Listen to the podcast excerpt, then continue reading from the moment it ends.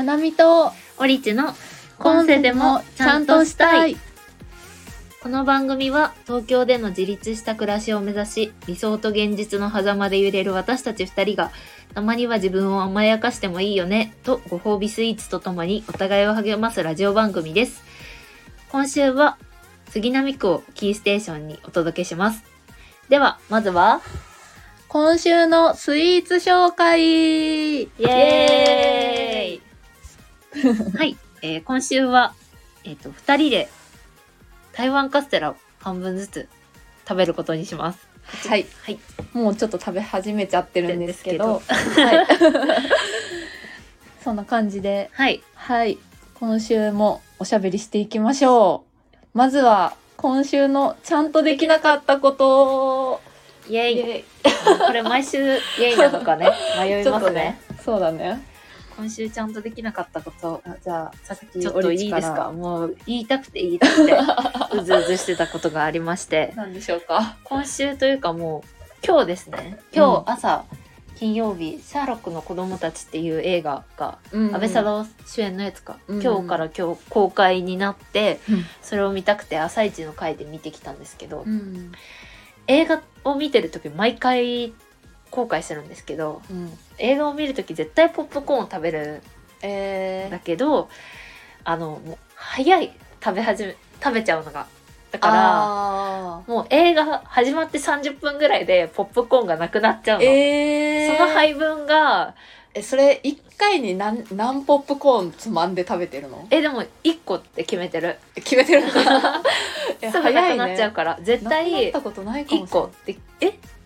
うん。1個って 決めて食べてるんだけどへもう席座って予告の段階から食べ始めて、ーうん。でなんて言うんだろうな。1個ずつしか確かに取らないんだけど1個入れて、口からなくなったらもう1個入れてを繰り返して、もうずーっとテンポよく繰り返してるから 30分ぐらいでポップコーンがなくなっちゃって、でもこれ本当に毎回ででも毎回間違えちゃうんだ。間違えちゃうのペース。えそれさ友達と2人でうん。大きいポップコーン買ってみたいな時もあるじゃん。ある。それはどうするの？遠慮するの？やっぱ。半分ぐらいは友達の分残さないといけないから、あーでもねまあ、暗いから分かんないけどわねかんないけどあとそうだね。もう友達とポップコーンを半分ずつするっていう脳もないかもしれない。あうん。ー確かに私も言い出したけど、うん。もう今コロナでしできないのかな。あどうなんだろう。最近全然やってないわ。うん、それをやったことがあったかもしれないけど、うん。記憶にないレベルだしとか思ううと、まあまあ一人で食べるね、ん。まあ一人で食べるし、超ハいイペースでなくなっちゃうし、みんなどうしてるんだろうな。えって思う、私なくなったことないよ本当に。ポップコーン？うんいつも捨てちゃうもんもったいないなって思うけどだしから一人で映画館行ってお腹空いてる時はポップコーンじゃなくてもうホットドッグとか食べてる、なるほどね。そう。えなんポップコーンは買って食べきれない理由は何なの、えーなんでだろうね。飽きちゃうの？いやいやいやいや全然美味しいんだよ、うん。ちなみにキャラメルなんだけどいつも、うんうん美味しいんだけど食べ終わんないね。えそのさまず咀嚼音が響き渡っちゃうのを気にしちゃって、うん。ペースが遅い。あー。でもそんな勢いよく食べないよ 難しくない？でもその食べるタイミング？グでもうまく食べるけどな。へえ全然なんて言うんだろう。普普通に、普通に食べてるけど普通になくなるし、うんうんうんうんうん。えなんでみんな不思議だな。不思議だ。食べれるんだろうそうそれがでもねちゃんとできなかったこと。あえ絶対キャラメルなの？ポップコーンは。ー絶対キャラメル。あそうなんだ。何？私は塩。あえー、シンプル？塩で絶対バターかけてもらう。ああそういうことうん。か、バターありますか？って注文の前に聞くもん。えー、それ聞いたことないな。そう。絶対いいじゃん塩バター。でもなんか醤油バターとかあるし。ある。でも塩バターが一番美味しい。えー、そうだ。から例えば塩とキャラメルがあった時に、うん。バターありますか？って聞いてバターうちやってないんですって言われたらキャラメルっていう。あー塩バターの次はキャラメルなのね。塩バターがでもバターありきの塩だから。なるほどね。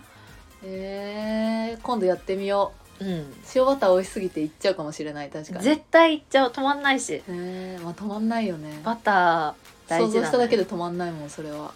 でも映画館で食べるポップコーンっていうかそういううんうん。ホットドッグとかでもそうだけど、私めっちゃその周りに気を使っちゃうから食べるタイミングを失うんだよね逆に、あー。なるほどね。うん、えー、食べきれたことないかでもコロナ禍になってありがたいのが、も、うん、まあ映画館によってはもう変わってるところもあるけど、うん。今一席空けじゃん大体。だからなんかそんなに気使わないっていうか、うん。確かにそれは本当ありがたいあれだよね、気にしないで食べれるポップコーン。あそうなんだ。であとえでもねなくなっちゃうな。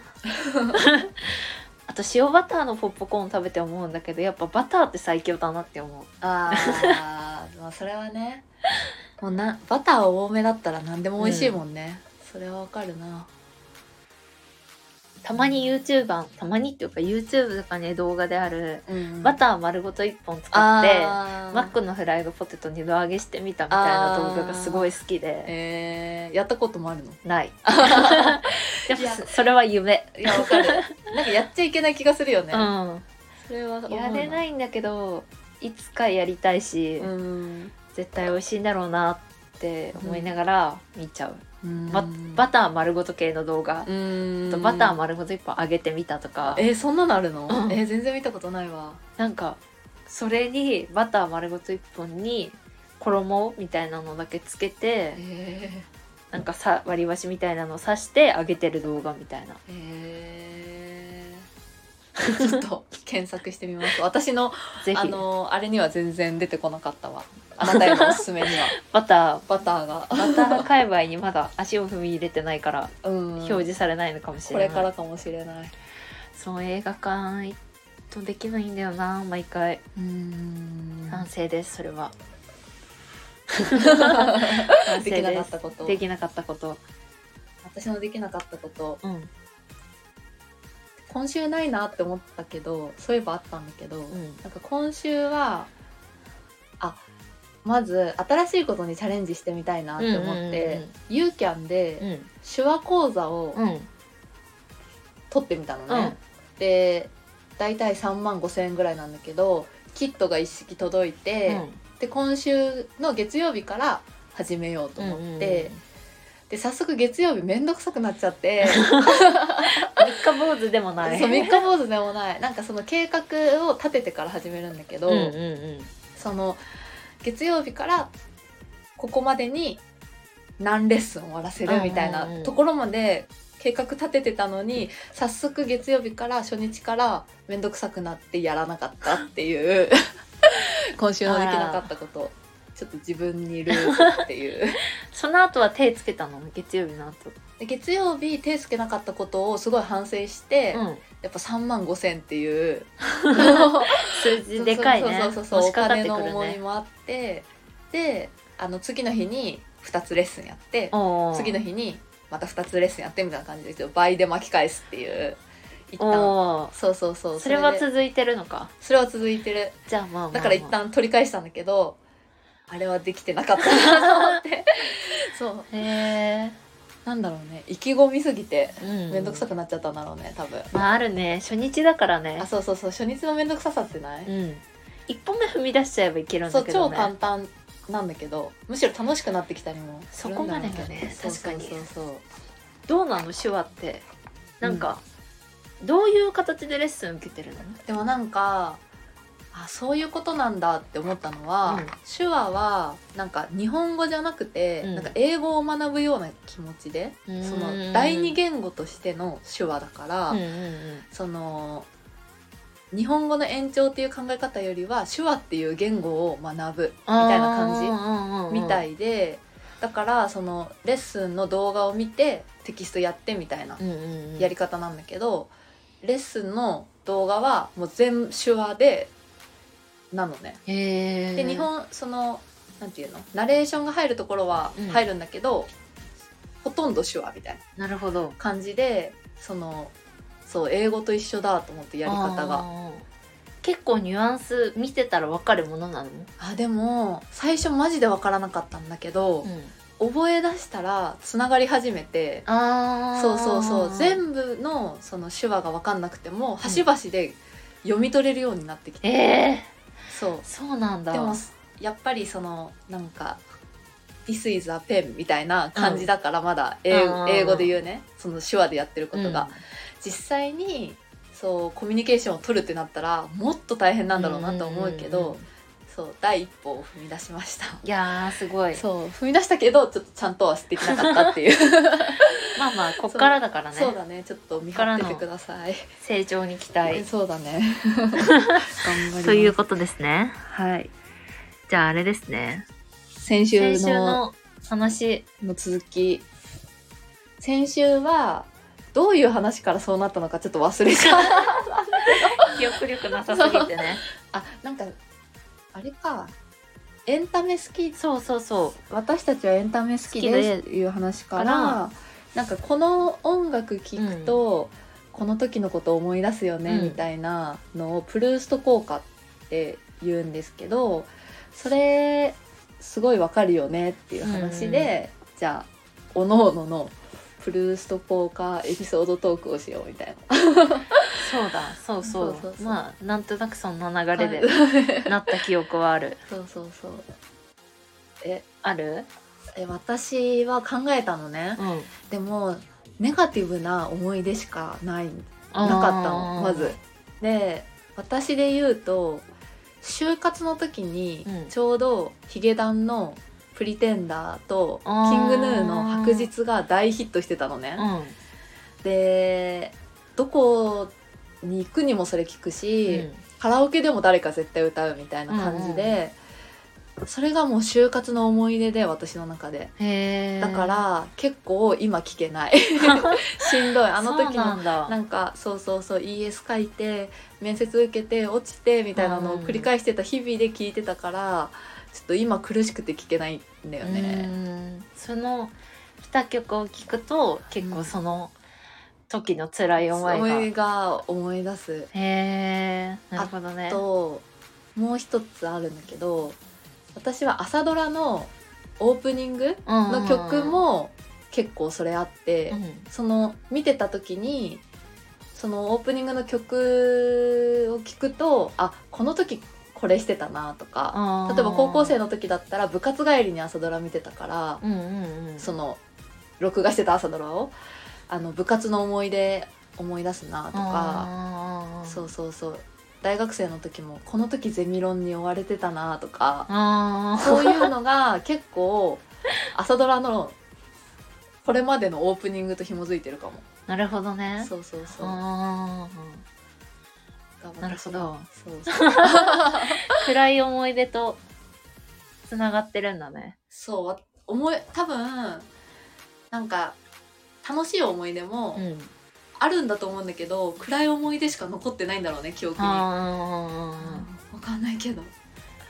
えどある？ある。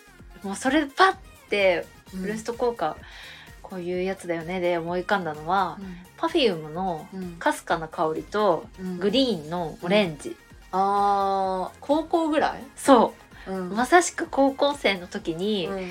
の、えっとね恋愛の記憶がその2曲を聞くと思い出す、やば。オレンジなんてもうそそれじゃんね。そう。でしかもなんかその2曲がその恋愛のに結びつくのって、うんまさしく自分がもう好きで好きでどうしようもないみたいな気持ちの時にえっ、とね自分からその曲を聴きに行ってたの。ああなるほどね。だからそうかなみとの場合はなんかその時にたまたまその曲が流れてたみたいな感じだけどこっちはそそのそう自分の気持ちとつながる曲を聴きに行って結びつけてたから、でもなんかそうだね。大学生の時の恋愛とかじゃなくて、うん。なんかやっぱ高校生の時の恋愛の方が、うんうんうん記憶に残ってるのかな、えーわかんないけどかすかな香りとオレンジは甘酸っぱかったのかな？う。ーん。なんだろうね、でもねその2曲ってそんなに普段今って聞くことないじゃん、うんそうだね。だけどなんかプレイリストにも入ってて、うんでバーってあさってて見つけて聞くと、うわあの時うわあの人のこと好きだったよなみたいなの思いが出す？うん。あーえそれ苦しくなるの？ちょっとだけ。苦しく今となってはもう苦しくはないけど、ん。なんかうわいい思い出だったなって思うしあー。なんかあの時みたいな気持ちで恋愛もうできないな、あーと思うそっちそっちの気持ちもね、いや私もそういう話をしたかったんだよ。そういう話をしたかったのにさ自分からは出てこないからさ。なるほどね。そう。まさしくオレンジとかなんかもう全部重なるもんね、うん。きっと。高校の時の通学路が学校から駅までちょっと歩くのね、うん10分ぐらい、うんうんうん。その道乗りとかでその時当時好きだった人とかが前歩いててもう夕方ぐらいみたいな。でもわかんない。思い出を美化してるだけーで多分 PV にも引っ張られちゃって。そんな瞬間なかったのかもしれないんだけど なんか前を歩いてるその人とちょうど夕焼けの時間みたいな時間に自分からわざわざオレンジを流して、えー。その記憶をあその瞬間を目に焼き付けてた記憶がある。えー。でもわかんない。その瞬間が本当に美化された思い出かもしれないしいやけど。絶対 PV に引っ張られてるって。でももうそれも込みで、うん、なんか今はないよね。そうないいう。絶対ない。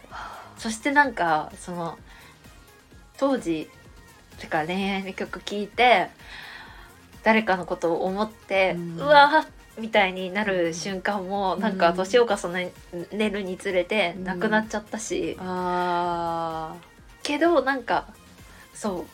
その2曲を聴くともうアホみたいにこの曲聴いてたなみたいなのはめっちゃ思い出す、ーあー。なるほどね。そう。すごい覚えてる。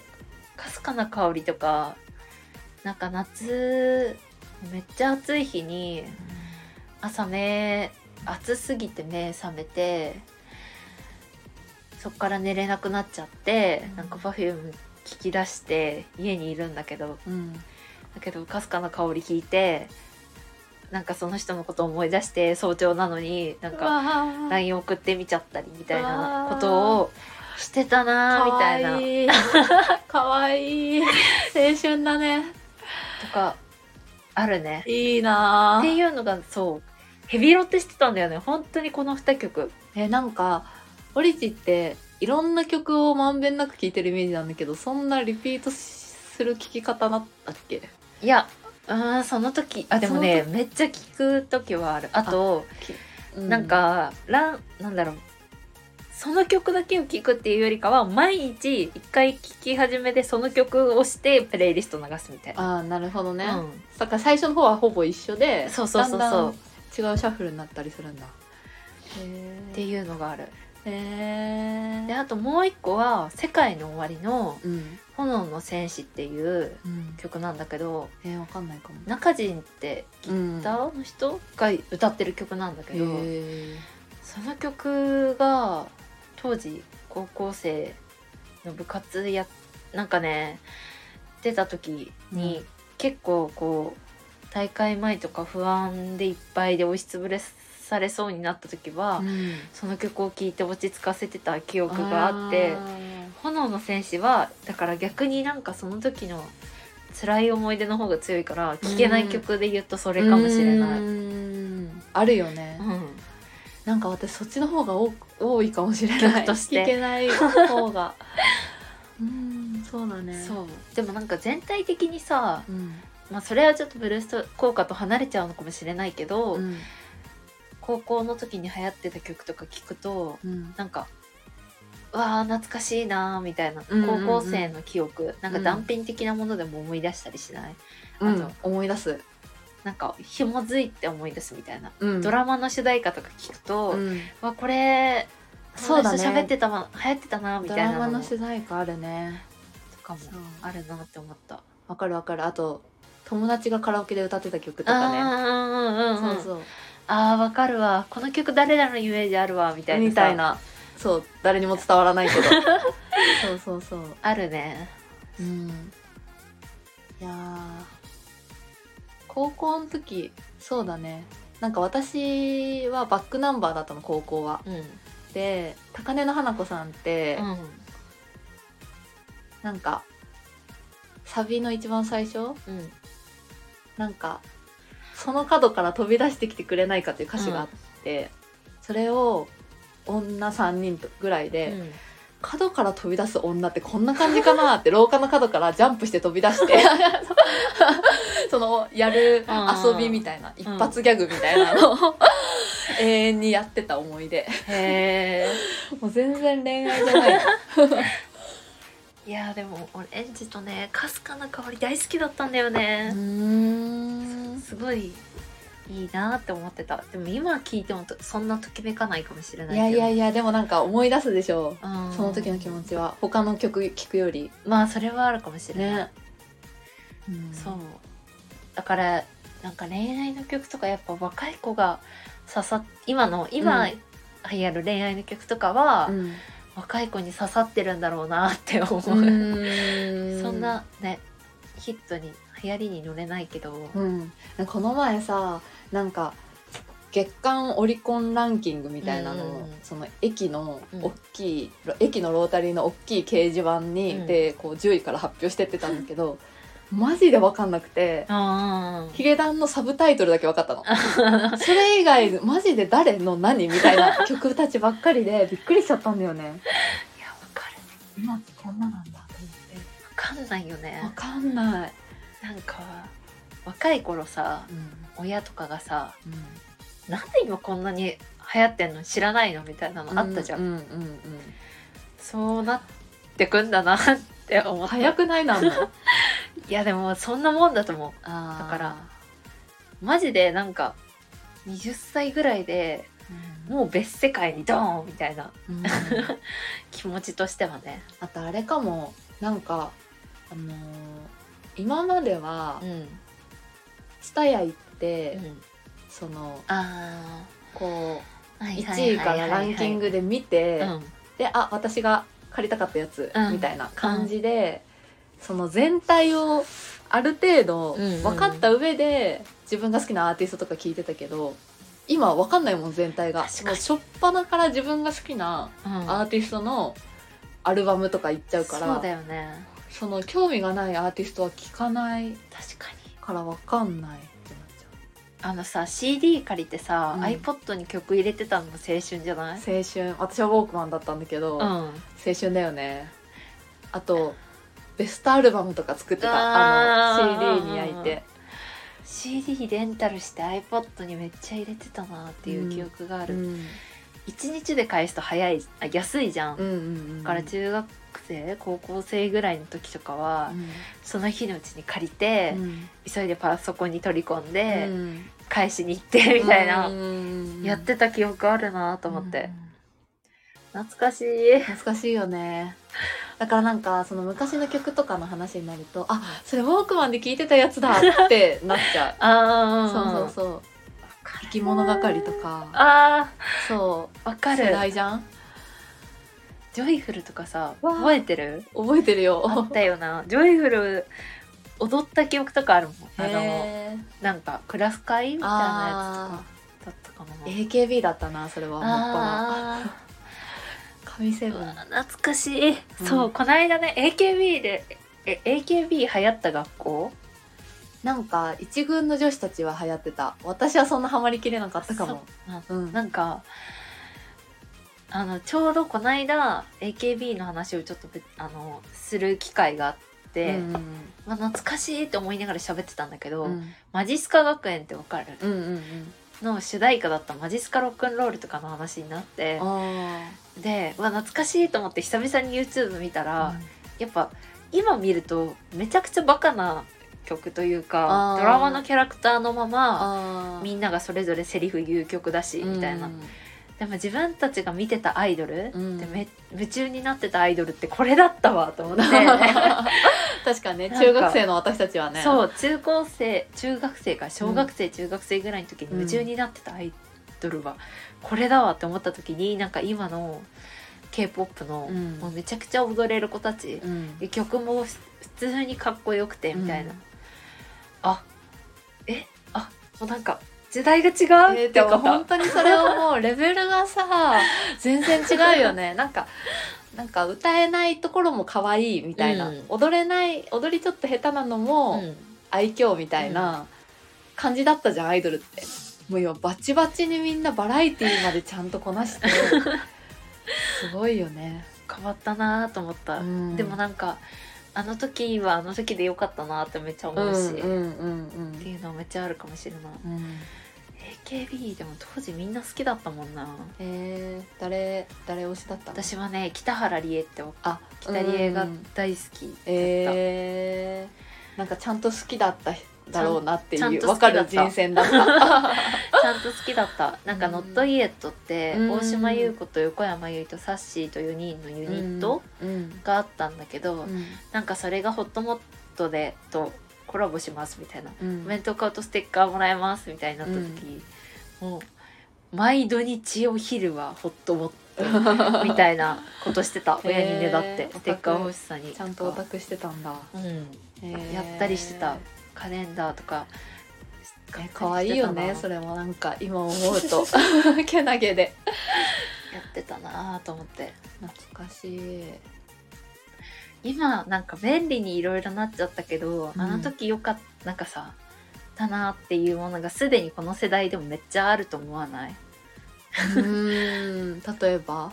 例えばあとまたオタクアイドルの話になっちゃうんだけど、うん。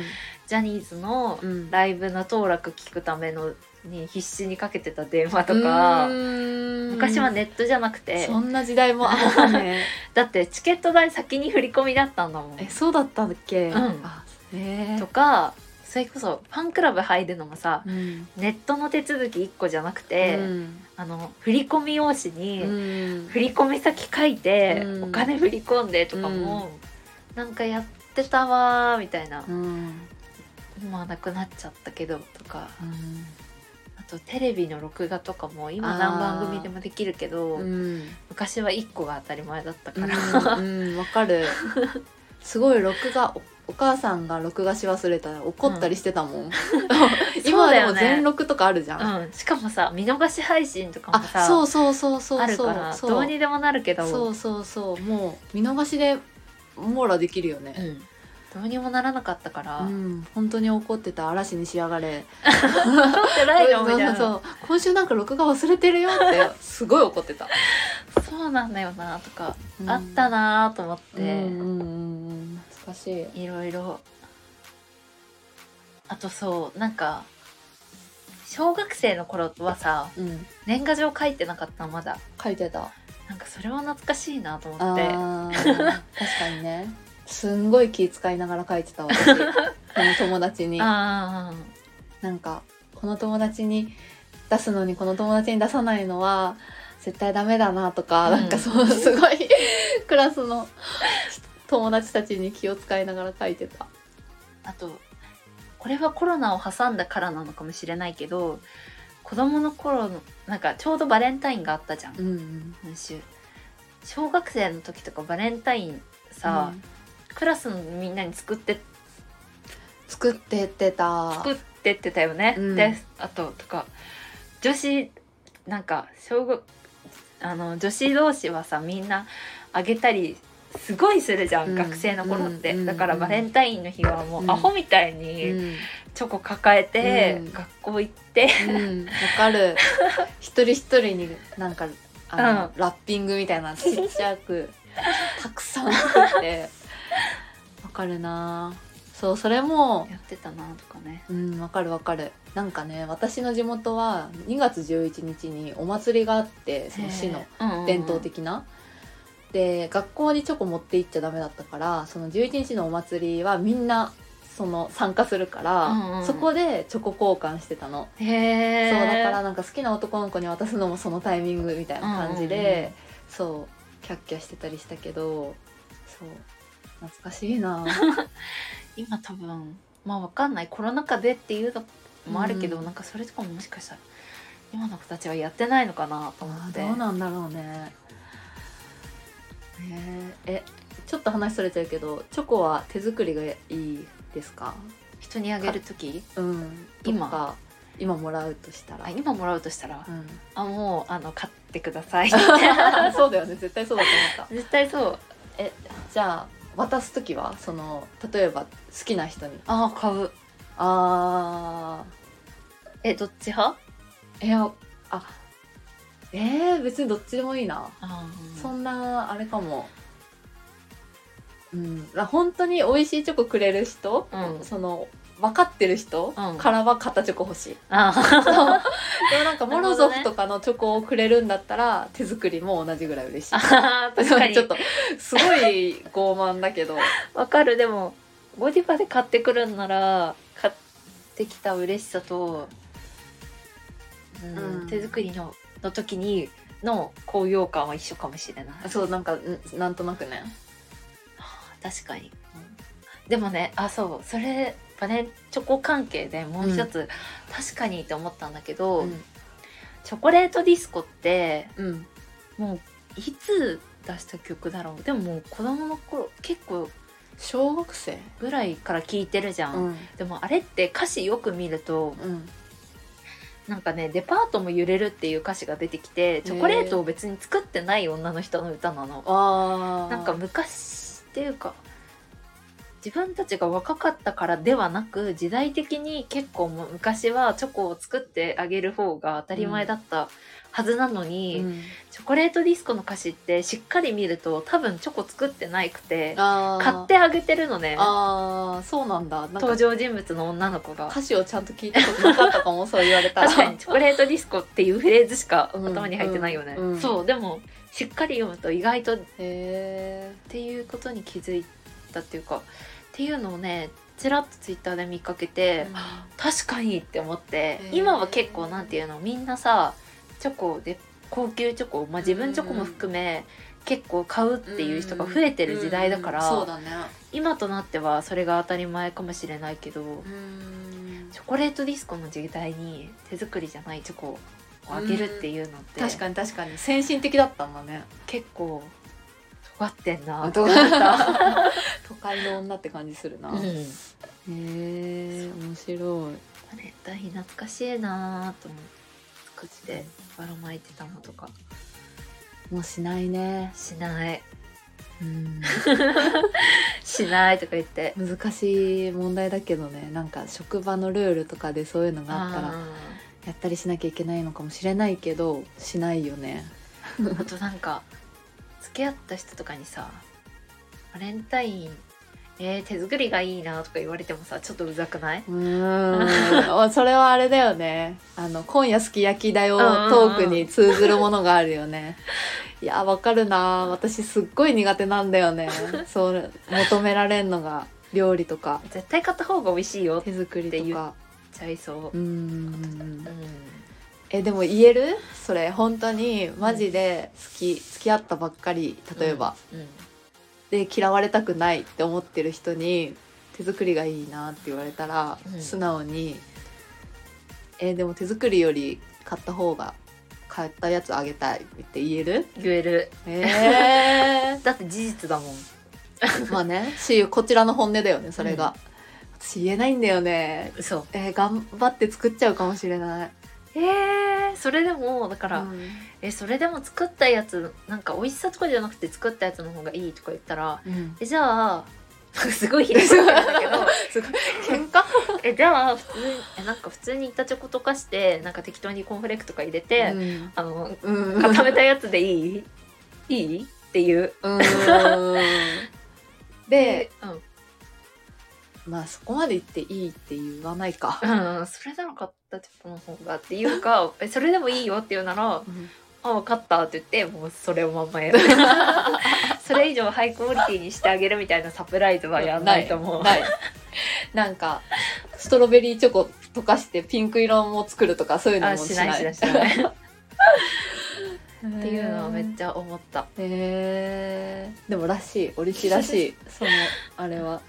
だしそれ絶対嫌だとか言う人は多分もうそもそも付き合ってないね。ああその時点で。うん、めっ生意気だぞお前ってなって。ちゃ思う。あーなるほどね、バレンタインね懐かしい思い出ですよね、そんなあったわと思って。待ってそういう思い出がマジでないんだなって今思ったそのさっきのプルースト効果のあ曲ー。もそうだし青春みたいな思い出がマジでないかも、へえすごい羨ましくなっちゃった。中学生の頃とか小学生の頃好きだった子みたいな思い出もないの？へえでも初恋は幼稚園生うんうんうんの時だったけどそれから久しく多分恋愛をせずあそうだね。小学校中学校行っちゃったからそういうのなかったね初恋の相手ってでも覚えてる？覚えてるよ。覚えちゃんと覚えてる？覚えてるよ。へえなんかでもうんうん覚えてるんだけどうん。うんゆうきくんっていう子だったんだけど。大丈夫？個人名を。大丈夫だと思う。ゆうきくん聞いてたら聞いてたらコメントくださそいれが同じ幼稚園のゆうきくんなんだけどうん。ゆうきくんで記憶してるんだけど本当にゆうきくんだったのかも怪しいし、幻かもしれないもしかし 顔とかも一切覚えてないしうんなんで好きだったのかもわかんないんだけど、たら、うん。なんか初恋はゆうきくんだった記憶っていう気がしてうんうん初恋はゆうきくんだって自分に言い聞かせてる、えー、ちなみに私の初恋はりくくんで。すりくくん。足が速かったりくくんちゃんと顔とかも覚えてる？覚えてる。へでもなんか幼馴染みたいな。お家同じ団地に住んでる。で幼稚園も一緒でも小学校とかも一緒？う小学校も一緒だったんだけど小学校で転校しちゃってあそうだから全然それだからそれ以降うんうん一回も会ってないの。わかんない今、ね。どこで何をしてるのか。私は幼稚園が一緒だっただけで小学校も違うから、ん。で幼稚園1年しか一緒じゃないし、うん。だったから幻のゆうきくんだったかもしれないけど。ちょっと勇気っていう名前もなんか 怪し作いり上げちゃいそうだもんなんか。怪しいんだけどゆうきくんだった記憶はある、えそう。ーでも私らしいのがそのいいな好きだなって思ってたとは思うんだけど、誰にも言ってないし、うん。そういう素振りもなんか幼稚園生とかってさなんか好きな子に対してちゃんと積極的になんか、プレゼントお花みたいな渡したりさするイメージだけどもう全くそういうのをやってない。あもうただーただ好きで ただ心に秘めてた。心に秘めてた。だからその頃から恋愛のプレイスタイルって決まってくるんだね。確かに。わあ全然覚えてないなでもちょっと変わった幼稚園で、うん。園児の数がめっちゃ少なくてへー。18人ぐらいしかいなくて1クラスで。幼稚園だから年長さんだけ。うん。先生も2人。園長先生と担任の先生しか園にいないの。うんうんうんうん。で18人ぐらいいて確か男の子が全部で5人とかだったの。あー倍率がなんかすごいね。でえそうでも3分の2女子。3分の2うん。男の子っていう状態だったから、うんなんだろうだからもうみんなで仲良かった気がするんだよね。だからゆうきくんのこと好きだったはずだけど私も心に秘めてたかもしれなあーやっぱ友情の方が大い、事だ 大事だった、そこでここがうん、ね、結ばれてしまった幼稚園物語だけど、確かに。結ばれてしまったらやっぱ18分の2だからね。うん。結構で男子は5分の1だからさ、うんもうんうバランスがねうんうん。崩れちゃうから、なんか 高校の時、うん。クラスが結構男女の友情成立させようぜみたいなクラスだったの。それめっちゃそういう風潮めっちゃあったなそのなんか。もうそうんの、うん。恋愛じゃなくて恋愛とかもない絶対ないみたいなうんうん。状態だからそのもし気になる人がいたとしても言えないし アプローチとか絶対できないしみたいな感じ。そうそうそうそう懐かしいっていうかそれがなかったらもうちょっとなんか青春できた気がする。結構周りを気にしてちゃったかも。なるほどね。そうそうそう。学生の時でも学生の時もっとなんか恋愛しとけばよかったなとは思うよね。うーん。それは大学とかも含めて？あの学生？うんあその高校ま高で校中学とか。あっていうなんかその時にしかできない思いというか、行事とかもあるしね、もっといろいろやっておけばよかったなみたいな。あ大人になってからじゃできないし、うん。そうだていうねのはめっちゃ思う。いや羨ましいよね。そういう思い出ある人。マジでないかな。す ごい思うねそれは。うん、うん、そうだね。うん、まあ取り戻そう。今からいけるかな？今からわかんない。ちょっと痛いかも。もう痛いかも。もう学生。25はちょっと無理うん。か無理だよ。諦めるか。なんでえ小学生の恋とかよくない？だって足速いだけで好きになれるんだよ。わかるでも今も変わんないの私。足速いだけで好きになれる？うん。えええやばくない？この価値観。さあの早くさあのアップデートしたいんだけどさ どうしてもそのちっちゃい頃からさ、うん。足が速いスポーツできる？男の子がかっこいいって思っちゃってたから、それがもう変わらないの。25歳になっても。いろいろ条件乗ってこない？でもそっからお仕事何されてるんですか？確かねリアルはね。学歴どうなんですか？とか、うん。今はもうなんかいろいろ乗っかっちゃうけど、やっうんぱ小学生の頃はまっとうに足が速いだけでうん。かっこいいって思えたし、とかうん。あるじゃん。あとね小学校5年生の時に好きだった人はうん。転校生だったの、うん、もう転校してきただけでかっこよかったか その違う地から来たら、うん、人っていうだけ人でっていうだけ。しかもなんかそんな何県からきあの遠くの県から来ましたとかじゃなくて隣の小学校からあー。学引っ越して来たっていうだけ。もう もうあほぼ同じような環境で育ってたっていうだけなのに、うん。転校生っていうだけでなんかねやっぱ学校って異常だよね、うん。新しいものが入ってくるとやっぱ新しいものっていうだけでさ。でキュンってしちゃってたんだ いやーでもちょっとわかるかもその感じも。単純。まあ今は違うよね。今はさすがに、うんうん。あのなんだっけ転職してきましたって言ってさうん。来たところでさ、うん。新しいからといって何もときめえかないし。むしろ新しいのがネックになっちゃったりしてね大人だ。悔しい。悔しいね。小学生の頃とか良かったなって思うだから、うん面白い。何の話から派生してこんな話になったんだろう。んやばいね。ぶっ飛んだわ。う、うん。小学校。そう。懐かしいなんかうん。小学校学生恋愛の話もう一個していい、うんうん。なんか修学旅行のさ、うん。班とかうん。男女一緒だった？一緒一じゃな緒じゃなかったかも。別だったんだ、うん男女小学校の班とか一緒だったんだけどさ、うんうん誰となるとかさすごい、え男女で？そう。どこなんか女子は女子でまずうんそれぞれ3 3、なんていうの3つぐらいにグループ分かれるうんうんうん。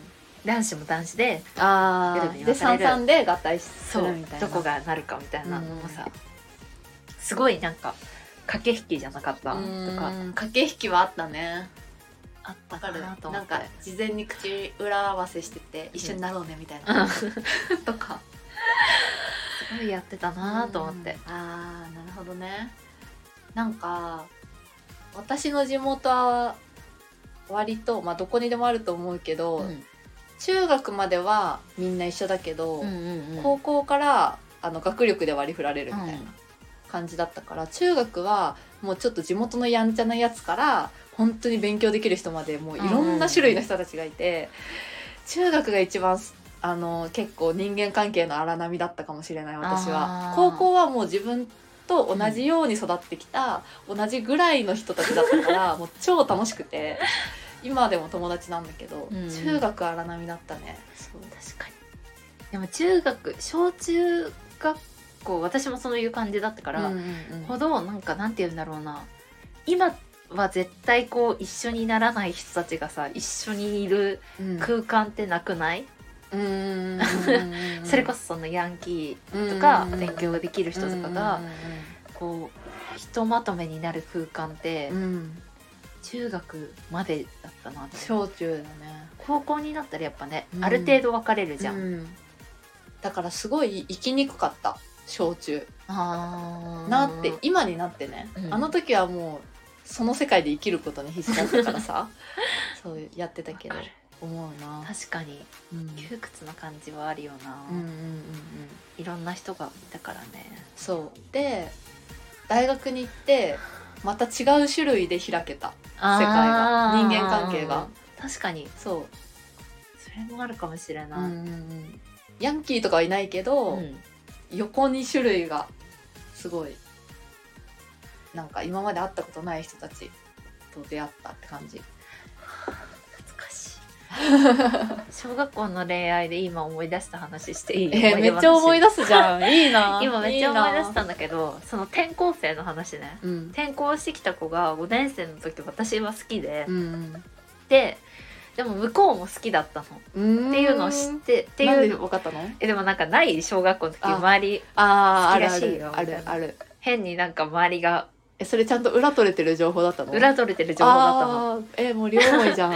だけど両思いで、うん。で5年生が私は同じクラスだったのね、うんうん。ででここの2人がでも両私とその人がめっちゃお互い好きっていうのを、うん違うクラスにいた私の親友はすごい知ってたの。うんうんですっごい仲良かったのねこの子と。うんうんうんっていう状態だったけどうん。1年ぐらいだから6年生になったタイミングで、うん。私もその人もなんか別にみたいなあテンションになった時にそのうん私の親友がーうん。6年生の時は同じクラスだったの3人で。でそしたら気づいた時にはでも私がもう別にちその人のこと好きじゃないってなってる状態でこの子がその転校生のこと好きだになったの。えー、で付き合ったの？付き合ったとかじゃないんだけど好好きなんだよねって相談されたの。のなんかさ大人になってそんな状況起きたらさドロドロじゃん。う確かに確かに確かに。背負ってるものもあってね でも小学生の恋愛だからさうん。すごいそれも爽やかに終わるのね。うんうんうん。えいいよ。もう好きじゃないから。みたいな。やば。っていうのをなんかすごい今思い出しちゃって。まずさ好きってちゃんと感情そのまずこの人のこと好き？みたいなさないじゃんう今、ん。し私この人のこと好きなんだよねみたいなのもないじゃん。だからで冷静にっていうか今になって思うとなんかすごい面白いなっていうのそういうの客観的に見ると。客観的に見るとね。確かに。爽やかにドロドロなことをやってたなとか。うんそうだ思い出しちゃった。確かに。なんか5人で女の子5人で仲良しグループだったんだけどうん。そのうち2人が同じ男の子のこと好きで、うん。でも黙ってたの。みんなそういう恋バナとかしなかったから 黙ってたんだけど、うん。ある時2人が同じ男の子好きっていうのが発覚して「えー!」みたいな。もうそう。実は私もなんだよね。みたいになって。でもそんなことないよね。ない。今。しかも別になんか小学生の頃だったらさ同じ男の子好きになったところでさ、うん。何もないじゃん、うん。二人とも。だけど、うん。大人になってからだとさうん。そうもいかないじゃん、うん。もしかして今あの二人えご飯行ってんの？みたいな、うん。のとか。とか友達が好きだった人とかいけないよね。そんなことできない、とかいろいろあるけどね子供の頃は自由にできたなと思って。確かに。今は結構体裁とかね 気にしちゃうよね。気にしちゃう。っていうのを今ねうん。すごい思い出しました、あ 子供の頃のー青春と青春。今の今の。も う青春の背の字もない日常。日常。あのぐらい軽い気持ちでいつからできなくなったんだろうと思わない？でも、でもさ 今25歳じゃん、うん、なんか重くない？いろいろ。25歳。25歳。い確かやそんな風に思ってなかったんだよ。に、うん、でも年下に言われたことがあって「え25歳っていろいろ考える年ですよね」みたいな。なんかそう年下の男の子からしたら25歳っていうだけでなんか結婚とかがちらつくようなあそうそうそう。あれ年齢みたいであうん。すごい。25歳重いなって。25歳で重いって思うのでも早いのかな？どうなんどうなんだろう？25歳いや正直こっちは 早いよめっちゃ。早い。あ早いっていう自覚はあるの？早いって思ってる。あけど自分は早いって思うけど人によってはもう真剣にうん。そういう同棲とか結婚とかを見据えた お付き合いが始まる年なんだろうなとも思ってる。うん。えーでもだからでも体感としてさ自分が誰かと付き合うってなった時にそういうのが頭をよぎるじゃん、うんうんうん。同棲とか結婚とか。うんうん考えなきゃいけないのかなって、うんうんうんでもそれってなんか早い自分がそれがよぎることが早いっていうあんまり自覚がなくて、うんもうこの歩んできた人生があるから、うんうんまっとうにこのいろいろよぎっちゃうけど、うんうんうんなんだろう。もうちょっと年上の人からして見たら、うん。25でそんなこと考えてるの？って思うのかもしれないし、うんうん逆に年下から見たら、いうん。うんやそれは25になったらそれぐらい思うでしょって思うのかとか、うんうんどうなんだろうなと思って。うん。ちょっとあれだよね。すり合わせが必要だよね。世間の価値観と。といやどうなんだろう。ん。なんかわかんない。私の理想う、うん、なんだけど付き合った延長線で結婚したいのね。うんうんうん。そうだからその結婚できる人としか付き合わないけど、うん。あの別に年齢関係なくうん。あのなんていうの？そのすぐに結婚を考えるわけでもないのね。うんうんうんうんって思うけどなんか男の人はなんかもう次付き合う人はもう結婚をする人みたいな、モチベーションで来てたりするから。えそのい最初の段階で付き合うっていうだけの時は、恋愛感情だけで決められるの？うん。結婚例えばうん。まあそうなんかすごいギャンブルしちゃうとか。ああそのそうだね。それはそもそも好きにならないかもしれないそういう人は。あー。でもそれを好きにならない理由ってうん。結婚がよぎるからとかそういうのは関係なく？ああそうだね。よぎらず。よぎらずに、うん。しんうん。ああでもどうなんだろうね。かっこいいってなっちゃうのかな。その今はさあの思い浮かべてるのがさあの芸人のさなんだっけ酒井ああザ・マミーの？そうとかね。そう岡野さんとかだから絶対ないないないってなってたけど 超イケメンがうんパチンコやってたら別に悪くないってなっちゃう。のかなわかん例えばだから顔は山崎賢人なんだけど、うん。あ山崎賢人別にっていうタイプ、別にっていうタイプだったけど まあ山崎賢人いけかっこいいもんね、まあかっこいいとして、山崎賢人みたいなイケメンがうん。すごい現れて性格もいいめっちゃ、うん性格もいいんだけど、もうん。うすごいタバコ吸うしうん。暇さえあればパチンコ行っちゃって、うん。ちょっと今月やばいんでお金貸してください。っあていう人。ーでも私のことも大事にしてくれてそう大事にはする。うわーそれやばいな。それやばい。大事にはしてくれるんだけどあのそう。確かに将来は見えないね。将来は見えない。やそこなんだよ。あ のすごい今あの別にあの実際に起きてる話とかでもないんだけど、そこなの。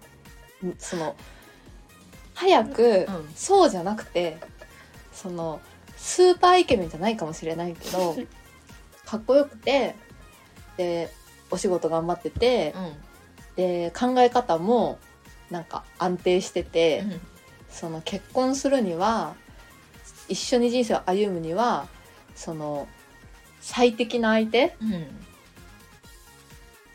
を見極めなきゃいけないと思うんだよ。うん。でも私はまだそういう てっぺんを目指してっちゃう。うんうんかっこいい足速いみたいな なんかそのまだその恋愛のそれが抜けてないから、いつか気づかなきゃなって思ってるんだけど。うん。そうそれはあー、まあそこはうんだってさ難しいね。そういう男はさ LINE とかまめに返さないじゃんきっと。ギャンブルめっちゃやる。そうで私はさうん。返信まだ来てないなとかさ何してんだろうとかさ気をもむわけじゃん。でもそうじゃない。いイケメンじゃないけどなんか優しくてうんうんうんうん。みたいな人はちゃんとまめに連絡くれるし大切にしてくれるしうん。絶対そっちの人とさ幸せを築いていけいった方がさいいじゃん。分かってんだけどね。めっちゃもうめっちゃパチンコ行くんだけどめっちゃ大切にしてくれるの。だからうちだからなんだよ。打ちながらバンバン肩タバコ吸いながらタバコ吸ってるしパチンコ打ってるんだけどもうこっちが LINE したらそれはすぐ返してくれるの。どんな山崎賢人だよ、でもだからでも将来は見えないじゃんお金はないから、うん。お金はないんだけどすっごい大切にしてくれるの。でお金がない割に「ごめん。あパチンコの景品とか今日あのキノコのサクトもらった キノコの山もらったから2人で半分こしよう」とかそういうちっちゃい幸せを常に持ってきてくれるの。でもう将来を考えた時にいろいろ終わってるの。いやもうなんかこれは私だけじゃないと思う。あの パチンコ打つ山崎賢人にキュンとしてる女性は。え超可愛いってなっちゃうもん多分、えー。それをだから本当に良くないよね。でもそれにをまだ許せてるうちはうん。若いんじゃない考えが。あー。そういうことなのかな。まだ 若いのかな、本気で結婚だけを見据えてる人は、うん。まあ、どんなに顔がかっこよくて、ね。どんなに優しくても、うん。金銭的にちょっとそういうだらしないところがあったらもう結婚考えられないうんでうん。思うようになったらもう大人なのかもしれない。確かに。ちょ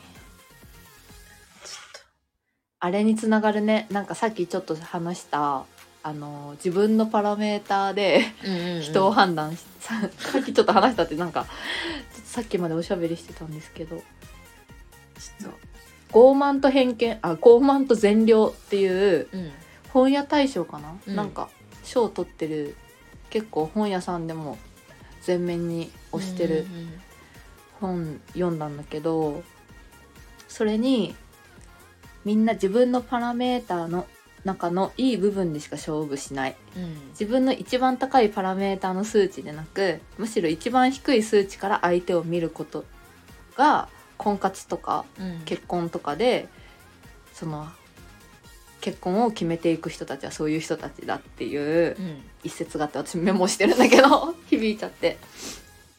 みんななんか自分に自信があるうんうん。ことを基準にしてこう人を見てピンとくるとかピンとこないとか言ってるから言ってるだけで、そういう人はもう理想幻想を抱いちゃってるからうん。結婚とかには向いてなくてそうじゃなくて自分のことを補ってくれる人に感謝できるようになったら、そういう人は結婚を決めていく。うん。っていうの。を本の中のそういう話の流れで一節にあって私はまだあの自分のパロメーターの 基準で人を見てピンとくるピンとこないやっちゃってるなって思ったんだよね。